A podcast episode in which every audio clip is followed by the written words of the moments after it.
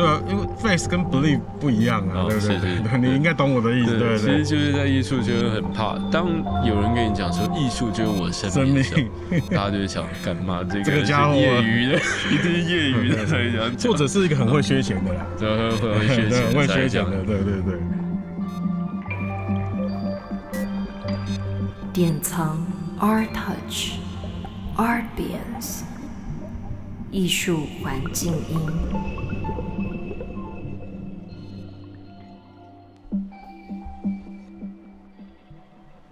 那我们现在在那个台北当代艺术博览会现场，我的名字叫张硕颖，今天很开心可以邀请到迪拉胖来我们这个当代艺术博览会当中去做我们这个现场的论坛。首先先介绍一下这个迪拉胖，那迪拉胖自，我介绍吗？还是你要我帮你介绍，或者你自我介绍也可以我。自己还好啊？好，你自己来。让你轻松一点。大家好，我是虽然我不知道这个 TA 是可能不太认识我，所以我还是自我介绍一下。我叫我我叫迪拉胖，然后本名是张义胜，然后我自己经营一家台湾的独立音乐厂牌十几年，它叫颜色。然后如果喜喜欢听 hip hop 或关注独立音乐的的朋友，可能会知道我这样子。硕宇就是我以前的老同事，所以今天被他找来，大概自我介绍是这样了，嗯。好，那我也自我介绍一下。那我是张硕颖，主要是从事当代艺术。那我最近有呃，可能金艺术找我是，比如说我这次在那个台北当代里面有跟就在艺术合作，有展出两件作品。同时，我跟就在艺术又有在这个艺博会的同时，有推出一款这个，诶、算是当代艺术首发的一个手游游戏吧，叫做《他与你与他的恋爱》。那同时是一个结合线上与线下的一个体验啊所以在这个当代艺术博览会的同时，那也有在制作，我们有一个一系列在爱情宾馆里面展览，叫做休息。那我们可能在之后再可以讲多一点。好，好，好，今天我可能就也讲一下为什么，就是我跟迪拉的这个渊源好。嗯嗯，那其实这个渊源也跟就是为什么今天找迪拉来有一点的关系。其实我跟迪拉认识是在二零零五年吧，对，对，然后那个时候是我刚从正大毕业，我有一个同时在正大毕业的朋友叫林逸云，嗯，然后他跟我讲说，他有一个朋友正在创立一家公司，那家公司叫做颜社，嗯，问我有没有兴趣在里面当摄影师。那颜色那个时候，其实我妈问我说：“诶，你到底找了什么工作？”那我一直不敢跟我妈讲说我到底在做什么工作，我们也是做了很正规合法的生意啦，但是这个名字真的有点有点怪，是不？那是你自己心里有鬼，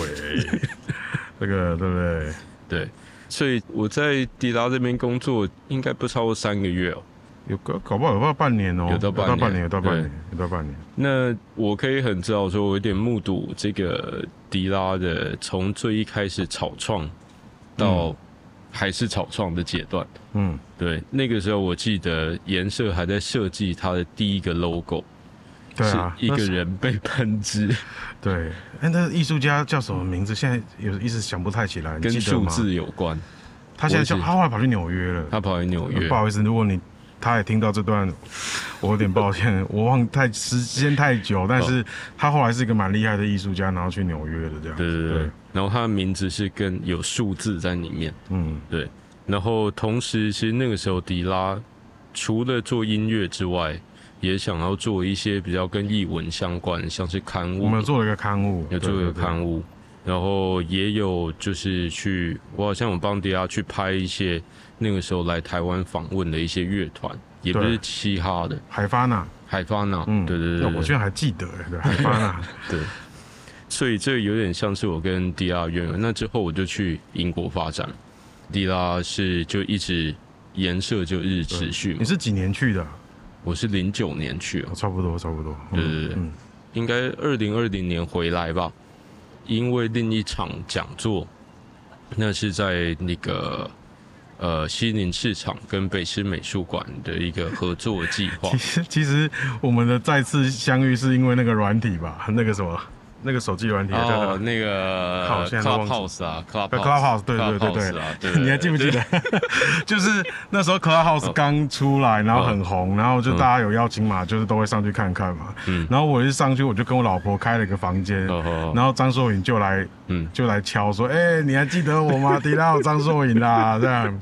然后就因为我们那个房间是在聊说什么夫妻夫妻分房分房睡税什么这种事情，对对。然后嗯他就跟我讲了他的家庭状况什么什么，我们又重新联络上。又重新联其实是蛮妙的，因为都中间没什么特别联络，对，中间几乎没有没有联络，就是 Clubhouse。对对对对对对 对，后来西宁是就是因为那个你后来才找我的嘛。对对对，然后西宁市场也因为跟一些艺人合作嘛，那所以其实也是有点像是艺术跟音乐跨界。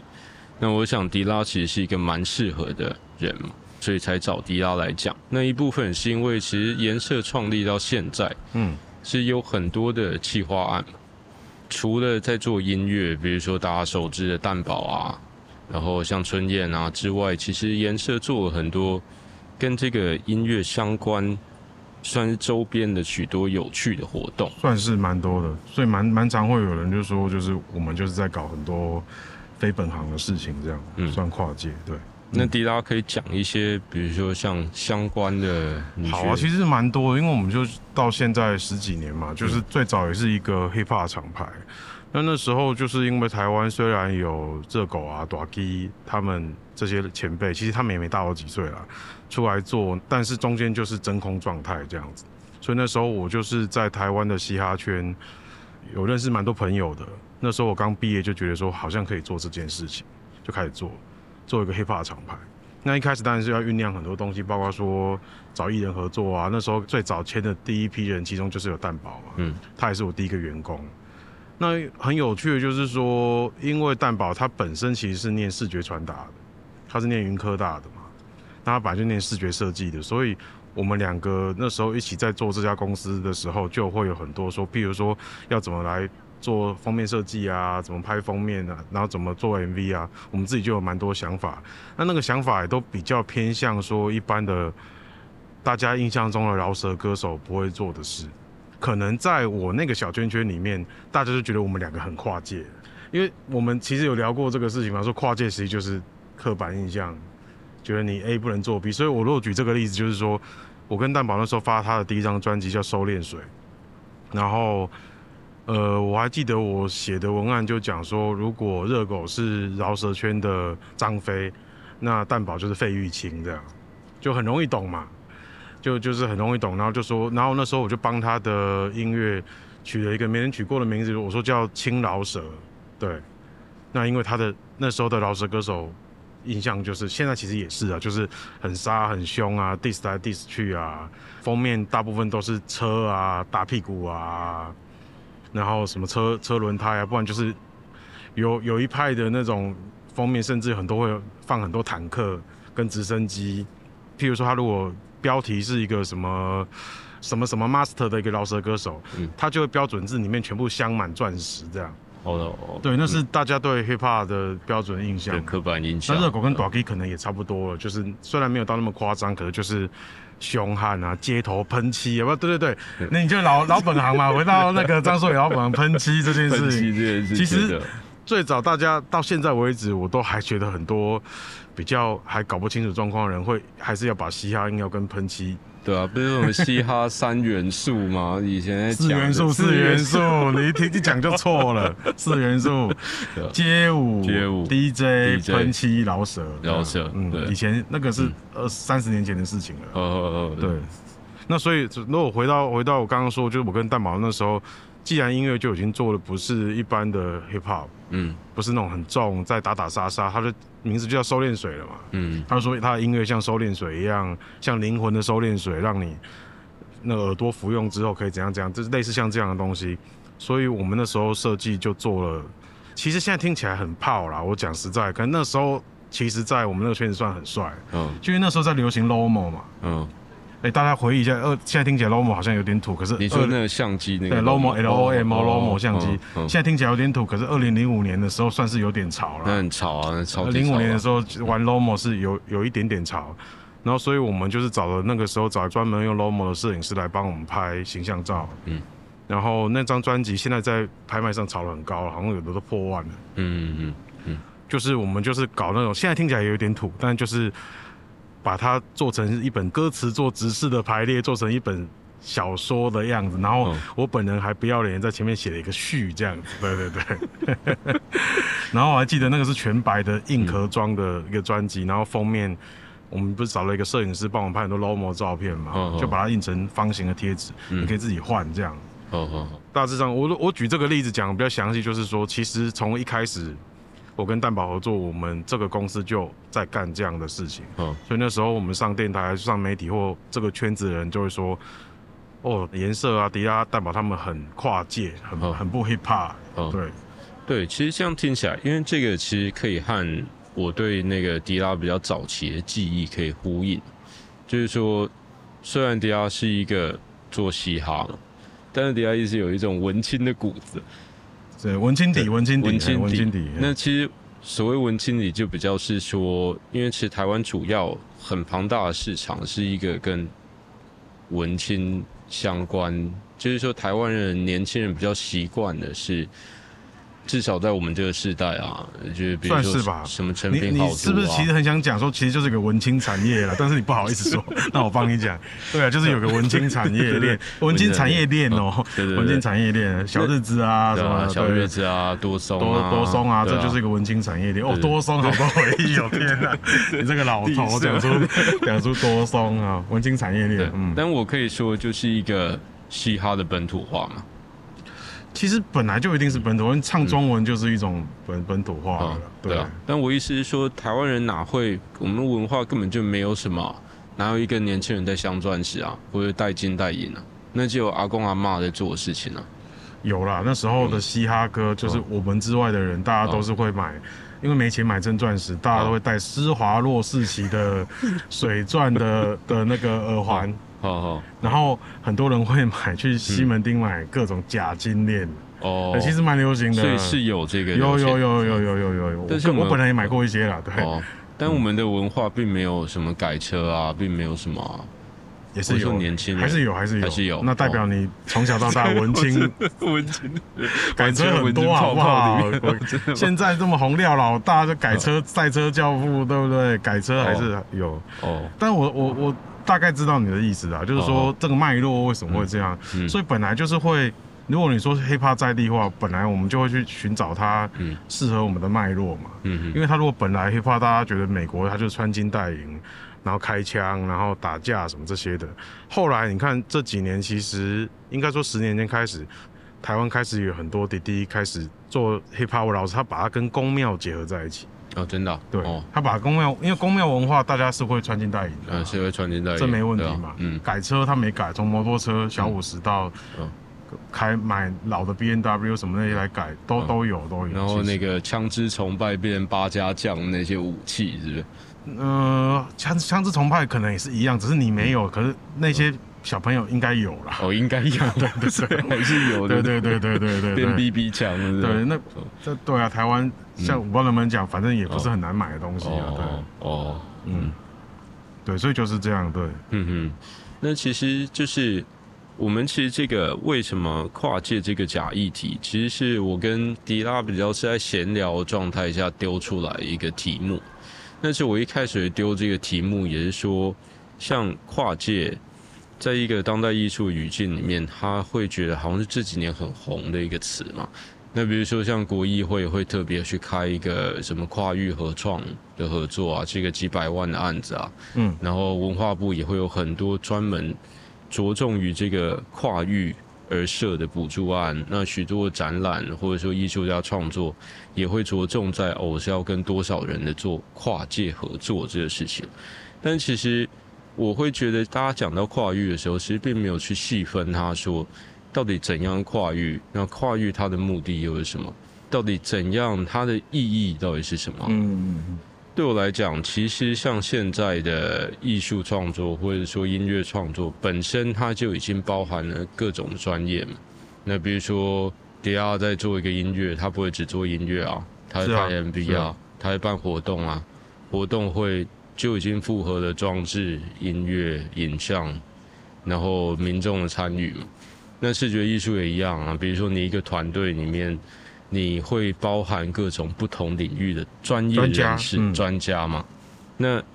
所以我会觉得说，它其实这个跨域，如果你没有细分它的话，它会变成说什么都会跨域，但却很少人会讨论说，那跨界或者跨域它的重点到底是什么东西？我觉得讲个比讲个比较近的，就是呀，那应该我先讲一下简单的定义啦。我的思考就是说，因为有大家有对职业或身份有刻板印象，嗯所以才会有这个跨领域这这回事发生嘛。嗯嗯就是假设说你是一个艺术家，然后你来唱饶舌，我帮你发饶舌专辑，嗯那事实上。搞不好那脉络是你当年在我那边工作的时候，你其实就有接触。我们现在当然是假的，假假说啦。好好好，然后你后来也都有试着写或自己做音乐，只是你的正职还是在做艺术创作。哦然后突然多年后回来之后，你说迪达，其实我有累积了二十几首作品你，可不可以帮我发一张？哦，这时候我帮你发行的时候，是不是大家就说哇，这是一个跨领域的作品，因为一个艺术家在唱饶舌这样子，嗯哼是吧？是吧？对啊，就但是对，那所以就是说，我是觉得第一个是因为身份认同，大家可能出了社会都会身份认同，所以我就是思考说，如果是一个学生会被说跨领域嘛？嗯，好像不叫嗯。不会，对不对？好像不会，对啊，对啊，可能起码要到说什么，他如果到念专科学校是分科的，嗯嗯。或者是念大学有科系，就会说什么系，一个中文系的学生写了一个 A P P，你就觉得啊跨界这样。那事实上他为什么哦。念中文，他也可以高中程式语言就学得很强，可是最后对文学有兴趣，就跑去念中文系嘛。哦。所以我们以前也会对什么理工或者是文文院或传院的会有哦区别，对不对？哦是啊，这好像是第一个是身份认同的问题。就是有假设的一个专业性啊，就假设说你会这个专业，你不应该会其他的专业。是啊，是，嗯，对，然后现在又流行说什么斜杠嘛，我觉得其实也是一个，说是假标签也算是啊。嗯嗯嗯就是现在有的会说什么，因为大家可能会觉得说，给理工的男应该不会做菜。嗯如果说有一个什么理工 Google 的总经理又是一个法式大厨，大家就觉得干跨界。啊，那事实上就是其实都是刻板印象造成的嘛。嗯我觉得那如果讲一些正面的好了，我讲我的正面的想法，嗯，其实他还是所谓的合作，还是会有当家做主的，会有当家做主，谁当家做主嘛。是，那我跟现在今天这个场域比较有关系一点的案子，应该是呃四五年前我曾经做了一个案子，叫 Hip Hop Gang，嗯然后它是一个大型的展览嘛，然后最后我们是在那个文博会里面，在华山文博会里面展出三天这样子。嗯嗯那那个展因为蛮大的，那个包括是一个实体的展，然后有出了一本书，然后也做了一段音乐，拍了一个纪录片。那有这几个事情合在一起做了一个计划，我才开始就是要做，因为我就觉得拍纪录片找导演这件事还 OK，也不算什么跨界。写书反正我就文青底的嘛，所以我也是找了主编来帮我做，这个我也觉得还好。可是对我来讲最难的应该是办展这件事情。嗯嗯，对，你不是有办了一个展览吗？对我自己后来自己办了一个展览，哦可是那个 Hip Hop Gang 那个时候是我第一次想要办展览，然后那个展场的大小其实蛮大，就等于是一栋华山的仓库嘛，哦，那其实蛮蛮大的。哦那我那时候就呃找了我个朋友，那他叫格子，他叫王耀邦，他的公司叫格式设计。那我是因为他找我参加他的展，我才认识他的。然后他真的很强，那我们就一起做这件事情。那时候我就发觉，哇，那这个跨界就不是开玩笑的就，不是开玩笑，对啊，那那时候我们两个变成双引擎嘛，就是以实体的展来讲，双引擎就是说他是擅长布展的，所以他会告诉我说很多，包括说有趣的美感。那每个人招不同，他的招我觉得很屌。第一个，他告诉我说，实体展你一进去一定要让人家有说这是一个异空间的感觉，嗯嗯所以他有几个经典的招数，譬如说一进去他一定会做一个特别的隧道。嗯嗯这个隧道入口就像我们小时候可能进鬼屋，或者是你坐云霄飞车、太空山，一定要有一个 那个过程。哦。那你就会把你原本的那个感觉拿掉，甚至一些质疑拿掉，你会专心的要来看接下来的作品。嗯。那如果经过这个隧道进去，又是一个白白的空间里面，哎、我不是讲这里哦、这里也有隧道，就是白白的空间，然后放很多展品的话，哦，那你也不无法容易说服别人，所以灯光很重要。灯光很重要，那他有一个很厉害的招，他用过很多次，就是异材质的地板。哦嗯对他用了异材质地板，就说你踩起来只要不一样，嗯，大家就会觉得相信这是一个异空间。是我我觉得他这招超屌。嗯，那我们怎么做一个嘻哈的异空间呢？嗯，如果别人呢来做的话，我不要吐槽别人，跟别人来做就会说啊，我们来喷漆吧，嗯，来喷我们来，放一些那个汽油桶吧，对啊，汽油桶上面喷漆吧，再来个红砖墙，红砖墙，哎，对啊。对对。要，喷一些泡泡纸。对对，，然后呢拿拿两个轮框挂在上面，对对对对。这就是错误的跨界嘛，嗯。因为那就是你把内核都弄错。嗯。那我就跟他讲说，我们这个嘻哈的本质，其中一个是挖唱片，就我们有个取样的文化，嗯。就是去找老唱片来取里面的一段来做音乐。那我们那时候，我们的一般 hip hop 歌在嘻哈的相关的做音乐的人，他们会拿牛奶箱，哦，但是牛奶箱不能有洞啊，就是就是空的牛奶箱，黑胶，可以插黑胶这样。哦所以大家在家里面就摆那牛奶箱里面放黑胶，所以他就去找了很多牛奶箱，把它喷成黑色，然后把它反过来。哦，然后就是放了大概有五十瓶吧的的牛奶箱，黑色牛奶箱，所以你踩在上面就是一个异材质，哦，然后它又是一个其实有符合文化脉络的嗯异材质的的做法，这样，嗯我就从他身上学了很多这些东西，这也是我后来我去看很多展的标准，就是很多展真的超烂，就是。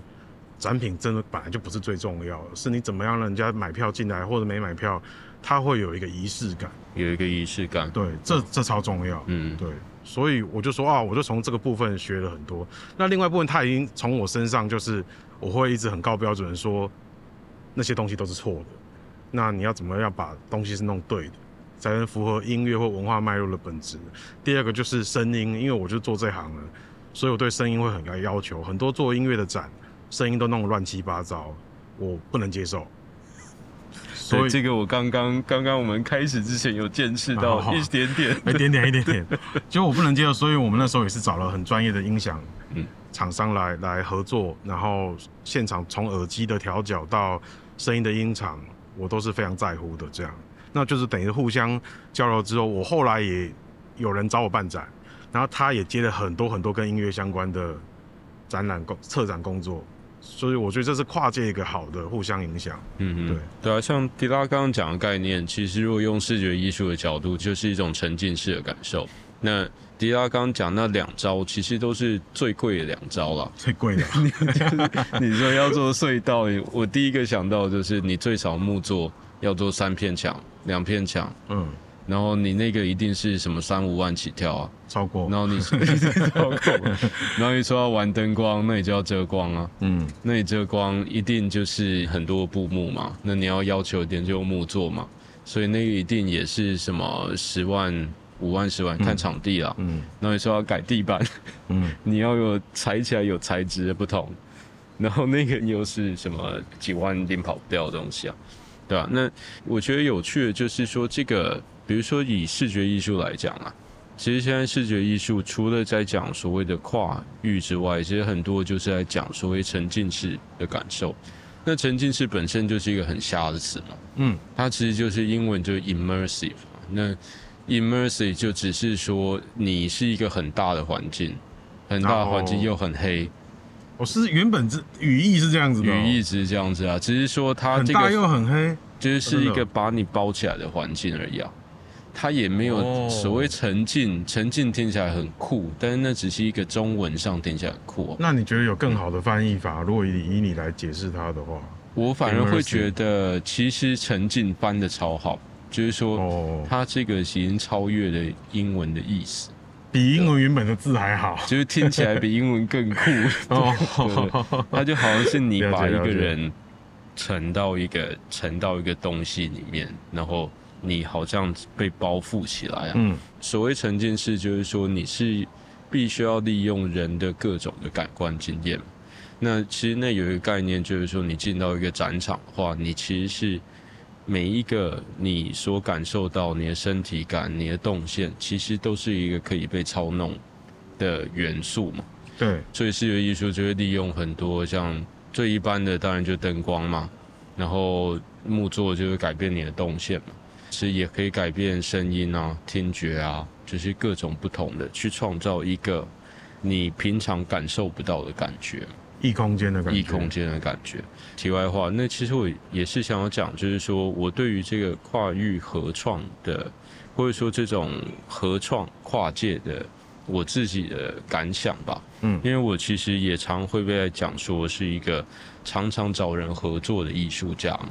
那比如说我有很多的计划，像比较早期是会找一些比较像生物艺术啦，所以会找一些实验室去合作啊，跟一些科学家合怎么。合作啊？我还蛮好奇的。就是比如说我有一个计划是跟那个台大昆虫系合作，嗯，那那个昆虫系是专门去研究那个白线斑纹，那 哦，对吧、然后我还以为是更美丽的 昆虫。很丑陋的昆虫。哦，那他们有很多配备可以去养，可以大量的繁殖这个白线斑纹。那我们就打造一个空间，是它可以去大量养殖这个白线斑纹的温室。嗯那这个它是一个自体循环的空间啊，所以白线斑纹会在这个温室里面长大。那我在里面放一个捕蚊灯，所以这蚊子会在捕蚊灯下死亡，所以它一个温室就完成了它一个的生命循环。对，那它又另外接了一个电脑的一个算 VR 的环境吧，所以在这个温室里面，每一个死去的蚊子都会变成是这个虚拟实境里面的一个算虚拟的分身吧。所以就是一个虚拟世界跟真实世界一个环环相扣的关系啊。了解了解。对，那其实还有很多其他的案子是跟各种不同专业人合作，后来就发现说，为什么要找人合作？是因为一个人能力有限，所以你希望找可以找一个人是可以做你不能做到的事情。嗯，那其实它既是一种工作模式，它其实也是，它是它有它的政治性。那比如说，我们很习惯台湾的工作环境是，比如说你在剧组拍电影，就是导演就是老大，然后你下面有一个军团帮你工作嘛。嗯，那它是一个，也是一个跨界合作，但它是一个很军事化的、很金字塔结构。那最后就会变成一个是，你其实根本就不知道自己在做烂作品，就是说，哦。因为不是一个民主的过程嘛，过程。对，所以说你很容易是你其实很多错误的决定，或者说很多不应该引导到这个方向，然后你就会因为这个制度或者说这个这个工作的模式，而会引导你去拍出一个超烂的电影，或者说一个完全不合理的一个艺术作品。这也是一个社会的缩影嘛。是啊是啊。对啊，是就比如说，如果说不是一个很民主的一个政府的话，那这个政府很有可能会做出像集权政府一样会做出很错误的决定。嗯一个理想的团队，或者说一个理想的一个理想的工作模式，是应该是一个透过，也不能说平等，因为一定会有权利问题啊。但是说你是一个友善的机制，那这友善机制是所有人可以帮你，可以互相帮对方想到对方无法想到的事情，最后这个才会确保这个计划是导向。那你讲这个真的超。理想化，你自己也开公司，你讲这种话，我都还蛮想请教你，这个是有可能的吗？我在努力当中。我不相信啊，真的好难。因为因为我以以我刚刚以我的人生经验，他嗯只会唯一的办法就只有把每个团体都缩小，嗯。就是很多小公司，但每个人都是老板，然后一起工作，嗯。那就是老板跟老板之间的抗衡跟合作了。嗯嗯。它比较有可能成为一种权力平衡的状态，这样哦大家各自捍卫自己的，而且嗯。他随时可以说，反正我也是老板，嗯。所以你我不爽我不做了。嗯。但是员工真的不太容易有这个可能性啊，我觉得难度蛮高的。我也难度蛮高我其实蛮常实验这件事情的。嗯嗯嗯，那你实验结果会怎么样？实验结果就是，我觉得一个行业越靠近主观品味，嗯，它越难达到民主，是，对啊，因为你如果是一个老板，嗯或者说你是实际上工作室的，不管是公司的老板，那你的同事提的案子，或者是他的视觉、文字、音乐的品味跟你大相径庭的时候，嗯，我觉得那是很困难，说你可以放过因为你有时候会遇到一个状况，就是说，其实他也做的不错，嗯。你也觉得应该别人就会觉得八十分，嗯嗯。那只是不像你的东西，那你要不要试试看放给他过看看？然后一放出去之后，如果得到的 review 跟评价是说这个很烂，你就会超痛苦。就会超痛，因为当然如那不是你做决定，对啊，但如果是是你自己的决定，你不会那么痛苦，你嗯，你就会觉得啊，对，那我来检讨，哦我我这次真的是做的比较烂。哦，可是因为如果你想要做一次民主的实验，然后得到很糟的评价，你就会超恨自己，哦，哦比恨那个员工还恨自己。哦，对，我觉得啦，这题外话啦。对对，但其实我可以回应一下这个，就是我会我也会遇到一个相同的状况。嗯那比如说你在做一个艺术计划，比如说我们最近在做这个 A P P 啊，它是一个很庞杂的计划嘛。这个庞杂的计划会许多东西，每天大概你会有十几个事情需要决定吧。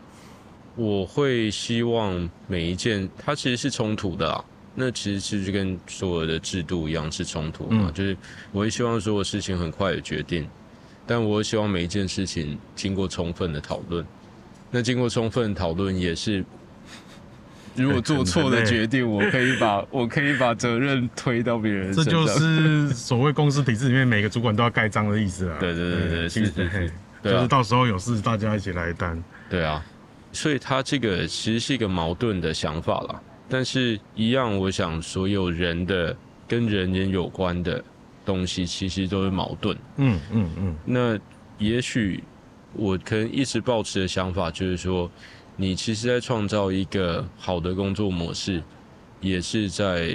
帮这个社会推进一个好的状态。所以说，它既是私人的，它其实也是公共的，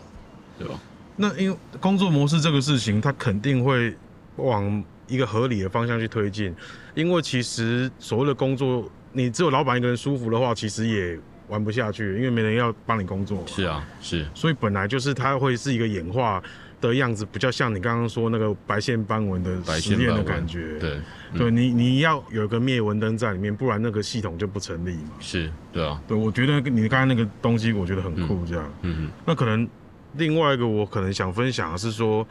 我们刚刚有讲有好有坏，我的想法里面，那为什么要有跨界这件事情？其实我对消费者端来讲，或对一般人来讲的话，我自己猜很有可能是因为要引起好奇心。要引起好奇，因为所有的行销都是希望大家引起好奇心嘛，就是卖一部电影、卖一本书到什么，就是要引起好奇心嘛。如果你觉得这本书那个作家的他的朋友本来就是蔡康永，嗯，然后那个里面又是在讲说怎么好好说话，他如果找蔡康永在外面写侧标的话，你一点都不会感到好奇。对啊，是啊，对，嗯因为他就是小 S 写的，然后再写一本、嗯，哦，我小 S 的说话之道，然后找蔡康永来写侧标，你就觉得那个那个东西对你来讲毫无意义。哦，是啊，是，对，对一般来讲也也引不起好奇心这样。嗯，所以我是觉得其中一个行销面，或者是说是为了引起大家的好奇心这样。对对对，就是那个这个是我永远不敢承认的事情。哦，对，那我这边帮你承认了，对对。但是，我们得承认的原因哦就是说，这是事实。但是，我们能够混到今天，就是因为也经得起一部分的检验，我不敢讲全然的检验的。哦没有人有办法经得起全然的检验，就是我们经得起某一定程度的检验嘛。哦，那至少让买票来的人，或者他不管什么方式进来的人，他会觉得说，虽然我知道你在调我进来，但是我有 get 到东西，哦我得到娱乐，我得到一些知识或者是一些想法的突破，那我买单。对，是吧？因为我觉得我我一直观察你这个人，嗯虽然我没有每次都看你说的东西，我知道你是不会有那个意志跟闲工夫要去做百分之百经得起考验的东西的，对啊，是啊，对对啊，就因为那个不重要。嗯，我在猜，就是可能，比如说像我工作室的创作，还有跟颜色做的东西，我们都还是会着重在要做出好东西啦。有意思的东西，有意思的东西不是只是流于形式的东西，那个可能我们本人是接受不了的。对啊，跟朋友讲也拍谁说，呃、我们可以跟人家喝酒说啊，对我这个其实要搞这个是为了什么，因为是什么，但是我会把它包装成，哦，我哪一天天外飞来一笔，有一条龙从窗外飞过，所以我想到这个 idea，可是其实不是，但是我们内容还是要想一些帅的东西，让大家开心一下。是啊，是啊。对啊，那我们可以再带到下一个了。有一些问题是比较着重在这个迪拉上面啦，主要就是迪拉跟颜色跟他底下艺人的关系啦。其实像颜色作为一个音乐厂牌，它就跟工作室可能不太一样，工作室可能比较像艺人。嗯，那颜色做一个厂牌，它其实比较像艺廊啊。那你这个艺廊本身就有一个代理，跟你底下艺人代理的身份嘛。那比如说你这个创作新作的时候，到底这个厂牌的身份是什么？那你会参与在创作有多少的成分？你一定要考虑市场。那你这个市场的考虑端又在这个决策里面占了多少的程度？嗯，我简单想办法简单回答这个问题好了。首先是，虽然我刚刚跟你闲聊的时候说我岳母是画家，然后结婚六年，我也有参与一两次我岳母办的。画展啊，然后，然后平时也会跟他聊一下这方面的事情。但其实我对真正的艺廊怎么运作，尤其是比较背后的机制，包括合约啊、现金流这些东西，我其实没有什么太大的概念嗯嗯嗯。所以我不太确定。呃，访纲里面有提到说，觉得我。千亿人方法跟思考跟易阳有点像，我不确定这个是不是可以符合若杰。那我可能讲一下我的想象，对啊，跟我实际上做的事情这样，或者说就讲你你跟你艺人关系，或者说，就但我可以分享，我我我知道怎么可以分享，一般人比较会有点感觉说这件事，就是其实我简单来讲说，唱片公司这个制度，它经过多年的演变，我相信易阳应该也是。那如果要讲有个不一样，就是说，呃。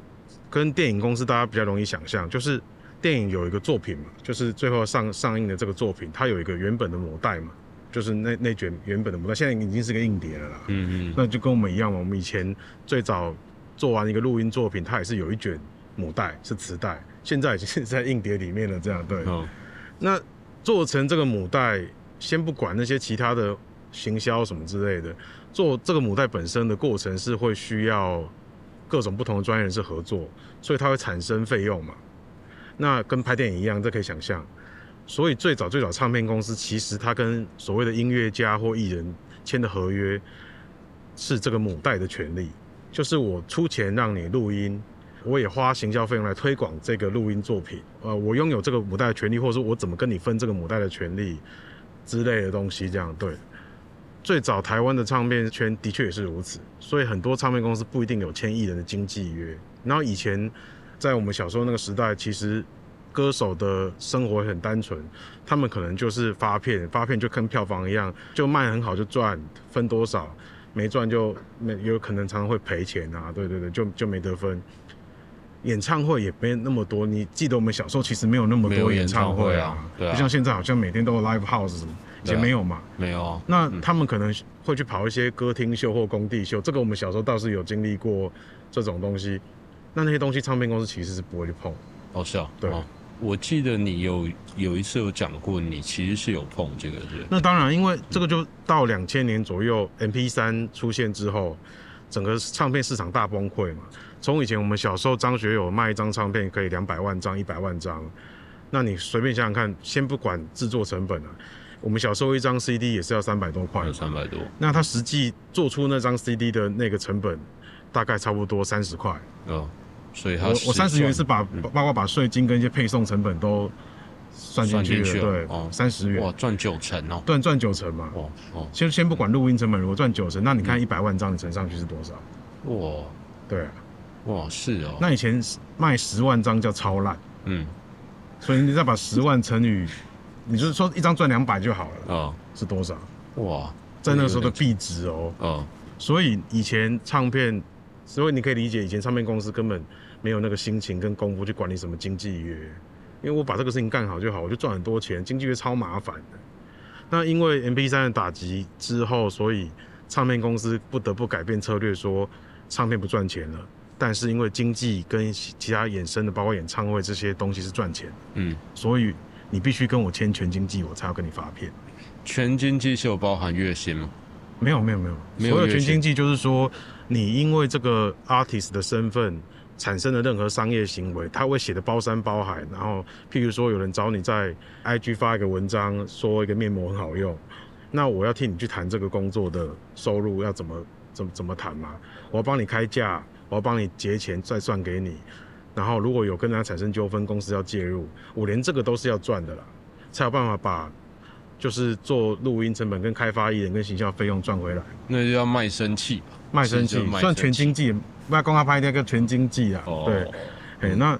我是二零零五年开公司嘛，所以我进入的就是这个市场，就是所谓唱片跟全经济是二合一的世界，所以他就必须我除了做音乐之外，要处理很多跟经济有关的事情，所以其实就是在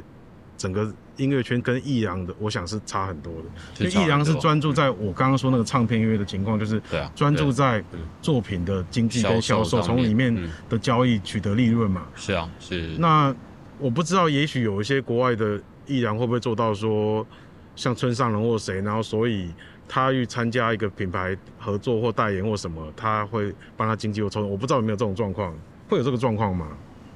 比较少，因为伊朗还是蛮强调一个呃算纯粹性，专业性嘛，所以大部分我觉得也是，因为其实艺术是一个很个人的，它不是一个很大的市场。那所有的销售其实都是依赖依赖几个厂家在活啦，所以说整个商业模式是很个人，所以现哦，我懂，我懂的意思。他不需要大众行销了不，需要大众行销对，所以说很多是依赖是端看艺术家跟艺廊的关系啦。嗯，那有时候你可以朋友，有时候你可以敌人，有时候你可以是，诶、介于两者之间啊。亦敌亦友。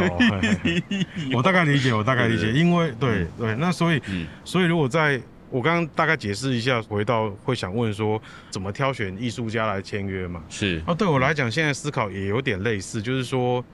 回到现在，现在已经到二零二零年了，嗯，所以其实呃，我觉得把音乐人当做是音乐家来来合作这件事情，慢慢有可能可以成立，嗯嗯。对，嗯，慢慢有可能可以成成立。嗯就是虽然说母带的销售，因为 CD 销售还是不行嘛，可是呃，你办演出，那就会产生很多周边商品的创造，那还是可以带动实体的交易跟经济。那但演出本身也是个商品，所以我现在是比较专注在做音乐家的市场定位的开发，嗯然后让他，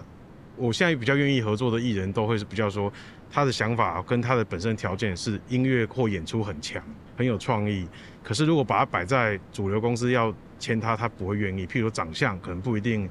大家觉得这个是会有很多，嗯不一定是偶像，就是好不好看嘛，或很帅或漂亮，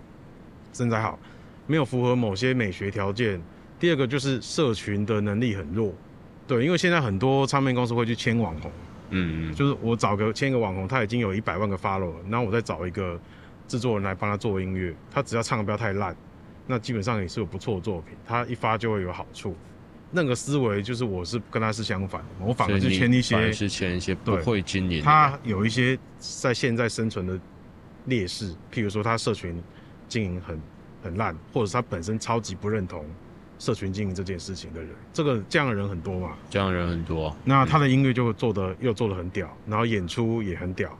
我比较是偏向签这样的艺人，哦，所以你说会不会红，还不如说，因为我专注的产品就是在于说，因为人家就号称我说，业界称我为怪人磁铁，就是我都是签一些大家觉得不会红，嗯。然后觉得这个根本不知道要不要签的人，但一个一个就是在我手上好像变红了。但我觉得大家看到只是结果论的，实际上我当初想的都是说，就像刚刚说的那个挑选法，它是不是在作品的厉害度跟演出的可能性是够的，让我可以去发挥我擅长的东西的，这样、嗯对，大概是这样子。另一个问题也是说，这个艺人他创作的过程啊，你那个这个唱片公司到底扮演什么样的角色？就是其实可能跟艺廊跟艺人的关系，或艺术家关系，或者是我比较熟悉的是，我因为我很喜欢看漫画，我相信你应该也是嘛。嗯像很多漫画，我们讨论过很多就是漫画家跟编辑之间的关系。是我觉得我比较像是那个编辑的角色，这样一般人可能比较容易理解。如果爱漫画的人理解，就是你其实是想办法去告诉他说，你的东西本质上你想追求那个东西够不够，分数够不够，而不是一直去影响他作画或故事的走向。嗯那另外一部分，就是你帮他打磨他本来是擅长的东西之外，另外一部分是告诉他说，呃，你这样走可能会往很小众的漫画市场去走哦。嗯或者说你确定要画这样的结局，或者是你这样的角色每个脸都长得一样，你就周边就卖不出去，因为就是觉得剧情好看，可是角色没特色，所以没办法卖周边，就是要告诉他一些这种世俗方向的的提醒，嗯让他觉得说哦，嗯，OK，我没想到这个，但是这个东西好像不会影响到我的创作，只是一个提醒。因为我的确是没想到，或者是另外一个可能性是我的提醒，他就会告诉我说，迪拉，这个就是我不想做的事情。对，其实这是我想要问的下一题，就是说你会遇到的情况是，你的艺人就是决定这个是他想做，但是你很明显的知道这绝对不会卖，一定有这种情况吗？有有有有有，那你怎么办？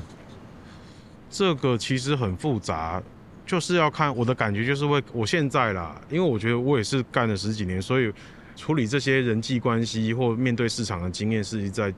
增加嘛。小时候我可能就真的会很不高兴的跟他吵一架，但是我现在毕竟四十几岁了，我的做法会有两种可能性，一种是他如果是一个没有什么经济条件，刚开始在发展的人，我就会跟他说，反正现在做音乐这么简单，你在家里录录东西什么，这这个都是自己做得到的。我可以不要出钱，你就做，你就丢，你要丢你自己 YouTube，你要丢哪里我都 OK。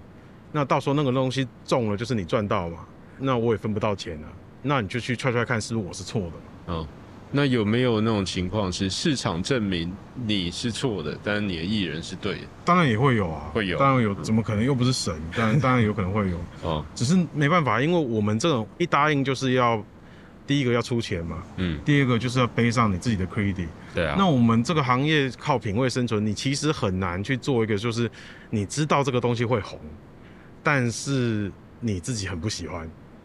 然后你还要用力去营销它，这样的事情我不是没做过，但是我觉得最后都没什么好下场。嗯，对啊，那我不如让给别的欣赏他的人来做，对啊，因为我也会知道说哦这个东西会中，但是我自己本人实在是不太欣赏，哦我哦，听不下去，或者是我觉得那个里面有一些东西我觉得不好。嗯，那就让给别人做，嗯他还是会市场上很成功，我不用勉强自己这样。对，那所以这一点其实就和艺廊的角色很像。是最终只有讲一个点，音乐厂牌跟艺廊最终在贩售的东西其实就品味。嗯那艺廊当然有它的研究目标嘛，那比如说有些艺廊会着重在计划型的作品，有些着重在摄影作品。嗯，那其实那个所谓的专善，就是一个人一系列看待不同作品的眼光嘛。那这个眼光其实也可以说观看世界的方式。可以这么说。对对对。另外，倒数第二个问题，可能就是在问说这个职业所谓的音乐的职业伤害啊。那就是说，当你聆听这么大量的音乐作品，那是不是会产生所谓的严重的职业伤害？那让你没有办法以客观的方式来观看音乐作品。这个对啊，是这样，应该是说，我觉得这几年来，首先是因为对我来讲，独立音乐非常的盛行，然后它甚至已经慢慢慢慢跟主流是分庭抗礼，渐渐甚至取代主流，然后这个市场又从一开始大家说分众，那我最近听到一个有趣的说法，说现在根本就是分裂，根本不是分众。嗯分众就是大家心目中还是有一个大众或主流的人存在，嗯或一个大 IP 的存在，但只是我自己是比较偏向喜欢我自己喜欢的那些人。但现在的分裂就是，你觉得超红的人，我完全没听过；我觉得超红的人，你也没听过。那我们互相拿出来说，哎、我喜欢这个人，点阅率有两百万了，你说我这个也有三百万了，嗯，可是我们互相没听过对方，一个完全是不知道，而且这两个人可能都在台湾，哎、真的对，现在变成分裂嘛。哦、分裂之后就会变成说，第一个表示我们现在一般的生活同温层是很厚，嗯哼。演算法等等这机制害到我们，嗯。所以你可能没有想办法去突破一些你平时的行为或做法的时候，你每天听到的东西其实很像。你打开你的电脑，你因为现在大家也不会去逛唱片了，面对这个疲劳，我其实开始做一些事情。第一个，我开始从去年开始，我又回去逛唱片了，现在还有唱片佳佳佳佳还在哦佳佳还在，是大家还在，我会去。逛佳佳。嗯然后我曾经有在我的公司地下室开过一两年的黑胶唱片行，那时候就为了 fancy 嘛，反正我就是死文青，就开了黑胶唱片行，所以我必须大量的从日本的拍卖去买很多一箱一箱，可能一次就是五百张、一千张的黑胶海运寄回来，然后我开始在整理它。嗯，那你就会发觉里面很多，当然里面很多就垃圾了，但很多就是你从来没听过的音乐。嗯现在的串流吃到饱其实是把因为演算法把每个人的品味都僵化。是是，我这个其实有个人经验啊，像是我，比如说我通常收听是 Spotify 嘛，是，那我可能在某个时间点，我突然对这种苏格兰笛很有兴趣，所以我只是点了一首苏格兰笛，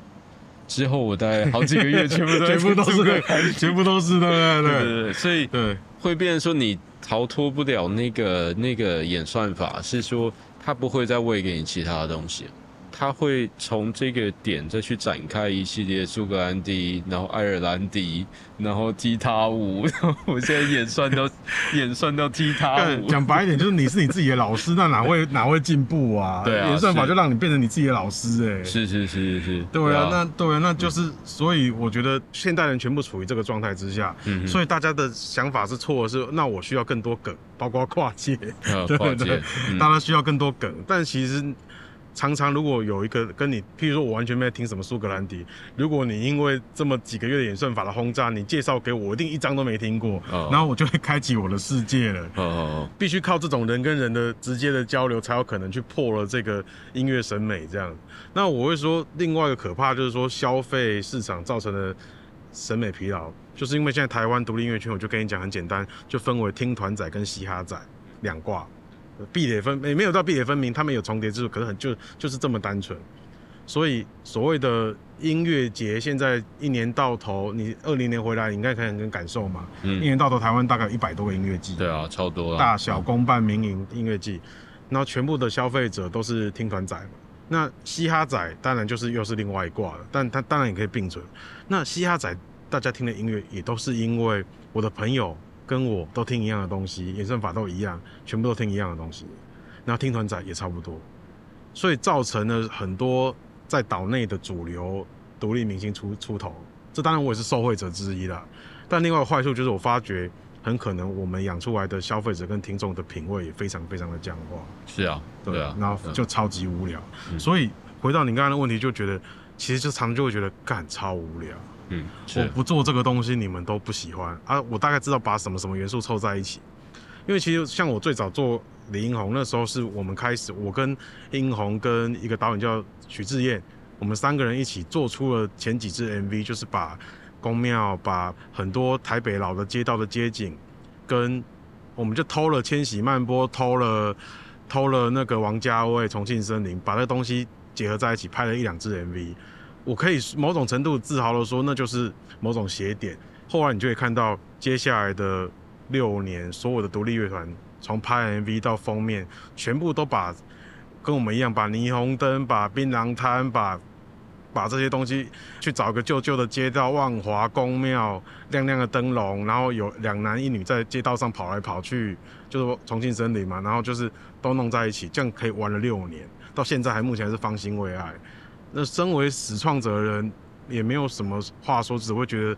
啊，已经玩了六年了，还在玩这个，好悲哀哦。然后所有的本来应该去做流行音乐的人，因为流行音乐现在已经挂了，嗯，所以他们就来偷我们的东西，然后变成 indie pop。哦哦，这 indie pop，对，所以你看那些所谓现在 indie pop 的乐团或音乐组合，他们就是用我们六年前发明那一套，哇，明明就是文青仔，身体白白的就要去吃一大堆刺青，要看我们小时候的课片，对，全部都要一一开始要要来来一套，你也一定很多这种朋友跟晚辈嘛。哦那我没有觉得他们不好，因为他们也是我的衣食父母之一啦，就是很 OK。哦我只是觉得说这一切好无聊。嗯，同是质化超级高。记得以前有主流媒体的时候，反而没这样，反而没有这样子啊，对啊，所以现在真的超惨。所以我现在也是想尽办法去，譬如说我这几年从艺人从最早蛋堡，然后从英红开始就有个大的转变了，因为英红做的就是放克跟一点点摇滚的东西，嗯嗯但是还是饶舌。到后面我我做了利友王嘛，那利友王他其实就把雷鬼的东西摆进来。嗯然后甚至他发完那张得奖专辑之后，就直接就组团了。嗯嗯然后我最近发了李全哲，今年签了李全哲也是完全就做的是复古的蓝调、复古的老摇滚的这些东西。所以现在在我的圈子里面，大家是觉得颜色跟迪拉超级不嘻哈，嗯嗯，但我们本人听了有点伤心，但另外想就是说，干没有啊，我就是想办法让我能够继续工作下去，因为继续在跟你们做那个 stereotype 嘻哈，我你们才二十几岁，你们才听三年，当然觉得很新鲜。哦你们要关注我这个老人已经听了二十年，我这些东西真的超级无聊没创意，可是我们又不能倚老卖老说，哎、你现在听那个超烂，够无聊，哎、哦，不行嘛，因为他们都是我们的衣食父母嘛，我们只能就是那再找点别的慢慢教教再找点别的事情来玩，但是要来比嘻哈内核，那大就大家来来背头看看啊，哦看看你们这些小朋友嘻哈仔是真的有多嘻哈嘛，就也没有嘛。哦，对啊，其实是也是让嘻哈或者说让一个文化形式可以延续生命的方式啦。不然你其实一直在用相同的一些文化元素什么一直玩的话，其实这是玩不下去了。就像你你看这边有写说你是西涂鸦客市场之王嘛，对我不知道市场这一段在哪里对，啊，但是但是我想知道嗯你自己现在对涂鸦的看法是什么？涂鸦它问题就对你而言哦，就是如果现在还是有很多人在哦，做这样的跟你类似的小时候做的事情的时候，你有什么看法？对，其实我这个比较敢讲。我以前讲这个内容，我第二天我的图就会被盖掉，所以我起码现在？我现在没有这？个图被盖，所以我可以直接讲。嗯就是其实台湾的涂鸦圈是一个超小的一个圈子啦。嗯，那其实现在我当初一起涂鸦那些人，他现在都还在涂鸦，是对吧？那这个圈子会很强调一个什么是真正的涂鸦嘛？有就是什么泡泡字啊，然后就是又它会有分什么 New York style 啊，然后什么西安的 style 啊，所以说它是有一个很强烈的，就是什么是最纯粹的涂鸦这个事情。我当初完全是一个文青啊，那我当初决定要做涂鸦，那我当然就用很多学院里面的训练加上涂鸦嘛，所以其实有点在做的就是一个文青谷，然后只是你借用涂鸦来做一些，但我也是觉得那是当初有趣的地方啊，是你把这个算下来做涂鸦，但你是在谈论更多其实我比较在意的事情。是我当然不会去在意什么什么你在纽约的什么地地下地铁地铁上面喷什么？对对啊，做什么多屌多立体感的什么什么字啊，我在意的比较是或者说在多危险的地方喷之类的。我知道有个这个派别嘛，就是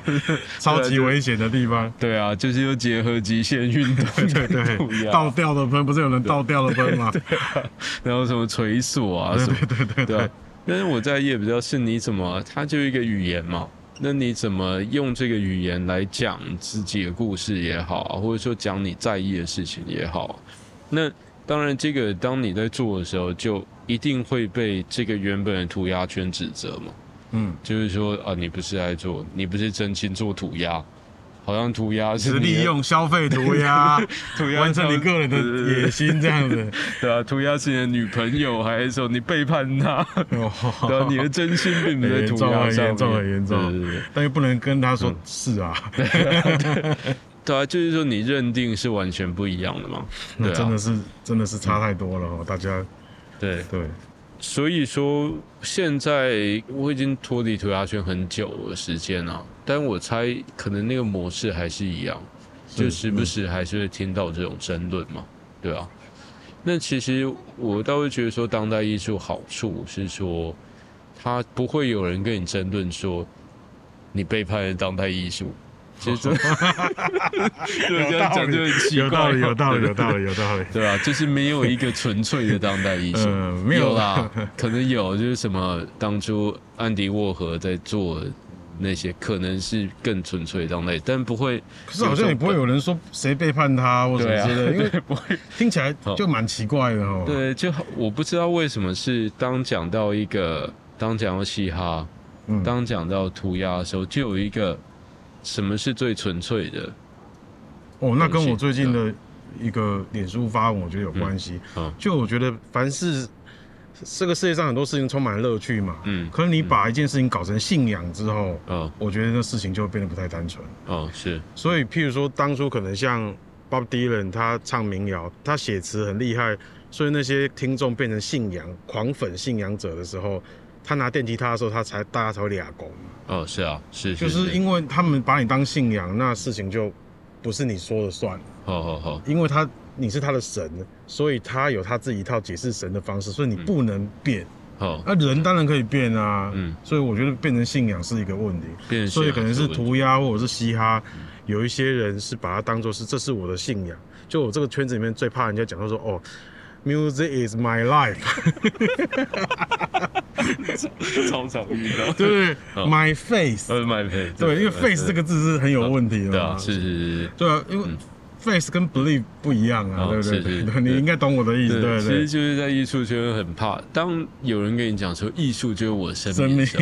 大家就会想干嘛？这个 这个家伙业余的，一定是业余的才这样讲，或者是一个很会削钱的啦，对很会钱才这样削钱的，对对对，但我自己的理论啊，是说为什么艺术不会这样？因为艺术有艺术史，所以它是在一个学院教的东西。嗯，所以说，当你是有艺术史的时候，是有人每天在教他在干嘛。嗯嗯嗯嗯，那你教他在干嘛？你又你学的艺术史，你又知道说，干根本就没有所谓本质啊。它是每十年、每五年就一直在变的东西啊。嗯嗯那就跟世界上所有的东西一样。嗯，那但是当比如说，如果嘻哈有，比如说今天正大或者是中央开了一个嘻哈室，那如果真的教的话，也会发现说，嘻哈本来就是一个一直在改变的演变东西，的东西啊对啊，对啊，这个才是本质啊，对啊，或者可以就是让你说，也许根本也没有本质这件事情，嗯对，就这对我来讲。嘻哈可能开启了我对做音乐的可能性，因为在我那个时代，我又不会弹钢琴，我也不会学作曲，我完全就跟念电机系的，我又不会唱歌，我完全不会想去说我要做音乐。嗯那蛋宝也是一样啊，嗯他做音乐完全靠电脑，他也完全不会任何乐器，也不会唱歌，怎么会想要做音乐？可是 hip hop 带给我们就是你可以饶舌，所以你作文很强，你懂押韵，声音还算好听，但是不会唱歌 OK 的。你不会做音乐 OK，啊因为我们可以用取样的、啊，我们可以用别人的 B 啊，都是政治正确的，所以让我们有机会用很低的门槛进入这个行业。对，但是我就觉得这个是很有趣的本质是这个，本质其实是降低门槛，所以很多嘻哈狂信者觉得说，哦，他不嘻哈，他不嘻哈，他不嘻哈，我就会觉得你可以说他不帅，可是你不能说人家不嘻哈。就像我刚刚可能嘲笑说，呃，嘻哈布展就要涂鸦什么什么，就是汽油桶，其实他不是不嘻哈，他只是不帅而已。他只是不帅而已啊，对。就是老梗一直在玩，他只是不帅，他不是不嘻哈嘛，所以就还是回到就是像刚刚说，其实本来就没有什么本质这个东西，就是但是的确当初嘻哈给我的，就是他带给我跟蛋宝跟很多国蛋啊很多人，就是我们本来不可能走这一行，他给我们这个可能性这样，哦哦哦，对，对啊，这个其实就跟我一开始做涂鸦一样啊，嗯。其实我也没有任何美术的训练啊，那其实涂鸦是你其实用家里印表机印出来，模板然后模割一板割切一切，喷一喷 对的，对对，然后 Photoshop 套个滤镜，你就模板了，你其实比较像是超强气化这样，对啊，比较像是超强气化！啊啊我到现在都还是是超强，我不好意思说现在啦，对这样拍谁啦？好了，我们进到最后一题。哦，那看斟酌回答啊。如果说觉得这个带太远，我们也可以就是简单对啊对，因为这个可大可小哦，对啊，可大可小。那就是说，有讲到 NFT 嘛？那像我最近的作品，其实有和所有合作，用以太链发的 NFT。那所以这个问题也想问说，迪拉怎么看待近期音乐产业积极的与 NFT 的互动方式？嗯，好，我尽量简单讲我的几个想法。第一个是，我觉得每个新的工具产生 NFT，我觉得它是一个工具或是一个手段，它不是一个形式。如果大家都觉得 NFT 这个形式，我觉得完全不是，它是应该是一个工具或手段。那工具跟手段就是拿来解决事情的，嗯如果它没办法解决事情，它就没价值。所以对我来讲，如果 NFT 当初它的这个除去中心化这种很复杂的议题之外啦，它主要能够解决的事情，其中之一就是说，如何把无形的东西，它变得能够化为有形，可以交易。嗯嗯那如果讲最简单是这件事情嘛，那这件事情我觉得超级好啊，因为玩音乐就是玩虚啊，航玩空器嘛多年来我们用各种方式，从黑胶到卡带到 CD 到现在变串流，用各种方式想办法把这个东西框住，嗯那都会遭遇失败嘛，最后都败给串流，还是无形了。嗯那也无法交易啊，谁会想跟你买一个 MP 3然后你 download 给他？其实还是有这样的服务，但是很少人愿意买。很少人愿意买，对吧？那所以原本 NFT 刚出来的时候，我是非常兴奋，所以我觉得哇，好像有一个新的方式是可以让我们把东西重新用别的方式来贩卖。第二个是说，对我这种做不是大众音乐的厂牌，这个东西其实我很想要研究，因为我如果可以卖一百张作品，就可以获益一百万哈，收益一百万，嗯，那我觉得这很符合我的对啊，脾胃跟方向。一边在研究的时候，就是那个事情就乱了套了嘛，嗯乱了套就变成说这个手段变成是大家不相信它，因为大家都讲说 NFT 你一定要相信它的价值，可是你看后来变成第一个大家在搞什么 roadmap 什么赋能。大家都现在都对这个是术语耳熟能详嘛？赋能的意思就是说，你买这个东西，它很多附加价值啊。就是正品的意思啊。对，就是啊就是啊，你如果跟迪拉买一个 NFT，他会把他家里十 G 的 A 片都免费让你下载，这叫赋能嘛。嗯嗯，那你的 roadmap 那种说以后可以变怎么样，什么社群服务讲一大堆，那个有的没有，那个是那个东西又是另外一个叫社群经营。嗯那跟这些东西，我觉得讲白了就是跟原本把无形的东西变得有价值的东西，根本是背道而驰的。是啊，因为你更不相信说无形的东西有可以有价值。是是是，对啊，那所以我是非常不看好现在这个形势的发展会有什么未来。嗯嗯但是我还是相信，等这些莫名其妙的事情都过去了之后，NFT 这个手段，毕竟区块链、去中心化，它就是一个很有可能的未来。它最后回归平静之后，它还是会回到一个好用的工具，嗯嗯，然后每一个东西它会回到合理的价值，这是我觉得比较好的我心中的答案啊。对我其实也是相信这样啊，就是说之前炒很高嘛，那最近又遇到一个 NFT 的价值，就是市场算是崩盘的阶段了。那我相信在不久的未来，也许就会马上会遇到像迪拉讲的这个状况，它恢复的这个市场应该有的价值。那它还是有一个蛮重要的，就是做一个网络上的 archive 嘛，就是一个网络上的一个资料记录的方式啊。嗯对啊。好啊，那最后结个尾，就是很高兴今天能够跟迪拉在这个台北当代现场能够进行这个座谈。好的。嗯。谢谢谢谢。老朋友邀我来大家再见拜拜。拜拜。